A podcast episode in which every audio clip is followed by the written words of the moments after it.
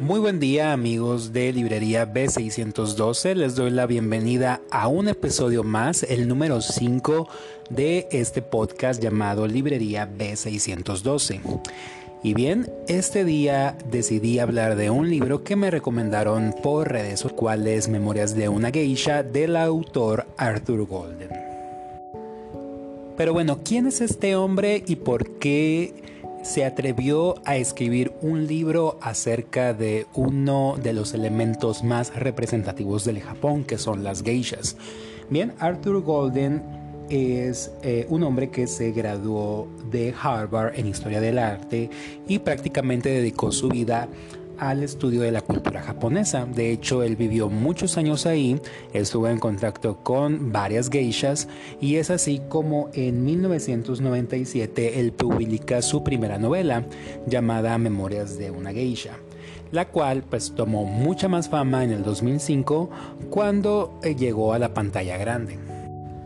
¿De qué trata Memorias de una geisha? Eh, este libro cuenta la historia de una pequeña de nombre Chillo que vive en un pueblo pesquero con sus padres. Lamentablemente su madre muere y el padre al ser muy anciano decide vender a sus dos hijas para que de esta manera puedan eh, recibir educación.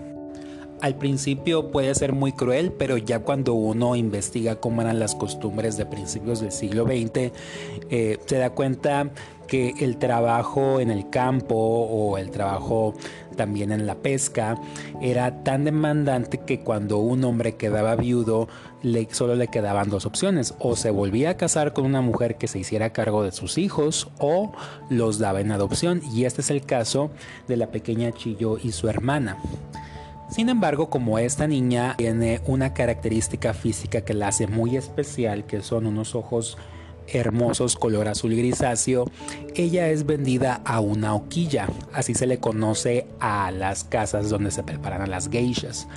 Y su hermana se dedica a cuidados de, de manutención del hogar y llega a convertirse también en una prostituta. En el caso de Chillo vemos que ella llega a una hoquilla donde vive una geisha muy famosa de nombre Hatsumono y al darse cuenta de todo el potencial que tenía Chillo se encarga de hacerle la vida imposible.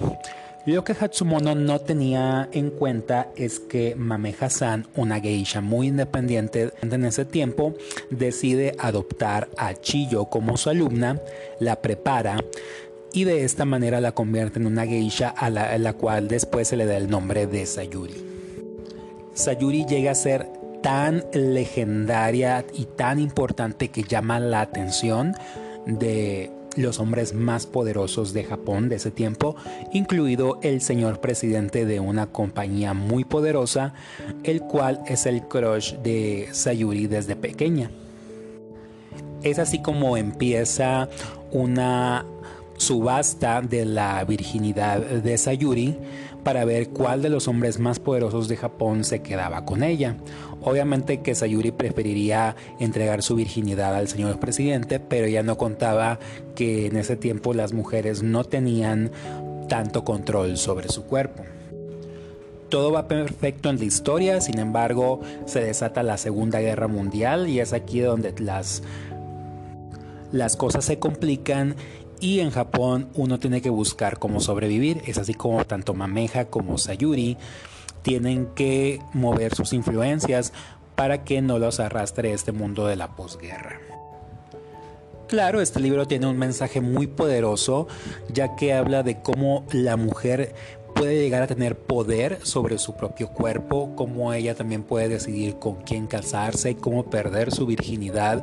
Y esto, aunque lo veamos muy natural o muy común en nuestro tiempo, prácticamente hace 100 años o menos, era algo que no, con lo que no contábamos.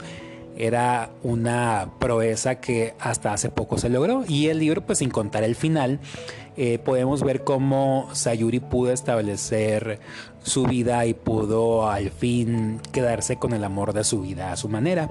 Este es un libro que recomiendo ampliamente. La película fue maravillosa, incluso ganó varios premios Oscar en su momento en lo que es la dirección del arte, lo que es la fotografía, porque es un, un deleite ver memorias de una geisha. Y aunque le dio mucha fama a Arthur Golden, pues igual no todo fue miel sobre hojuelas.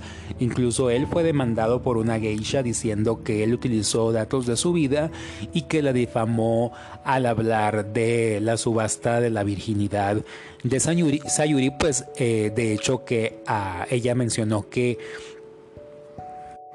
en su caso, en su preparación, no tuvo que venderle su virginidad a nadie. ¿Dónde pueden adquirir este libro? Yo en mi caso lo compré hace muchísimo, por allá en el 2006, cuando estaba de moda la película. En lo que fue Estados Unidos me encontré una edición de bolsillo eh, ahí de, de shopping y la verdad la, la, traducción a mí se me hizo muy agradable, lo lees muy rápido, es un libro muy, muy muy digerible, muy fácil de leer y pienso que en las librerías más importantes y también eh, en las versiones en línea pueden adquirirlo. Bien, les agradezco mucho su tiempo, también sus mensajes que me han dado. Por el momento solamente me quedaré en el podcast, ya eh, lo que es el proyecto en Next Radio, en, en la radio en línea, quedará eh, de alguna manera en pausa temporalmente hasta nuevo aviso, pero saben que pueden escucharme cada viernes en eh, ya sea Spotify o también Anchor, la plataforma de su preferencia. Les agradezco mucho por sus mensajes, por sus comentarios y estamos pendientes para nuevos podcasts. Mi nombre es Vladimir Bustamante, saben que pueden encontrarme en redes en mi Instagram como Vladimir Bustamante y en Facebook en mi página que es Historias de Vladimir Bustamante. Les deseo un excelente fin de semana y nos vemos. Hasta pronto.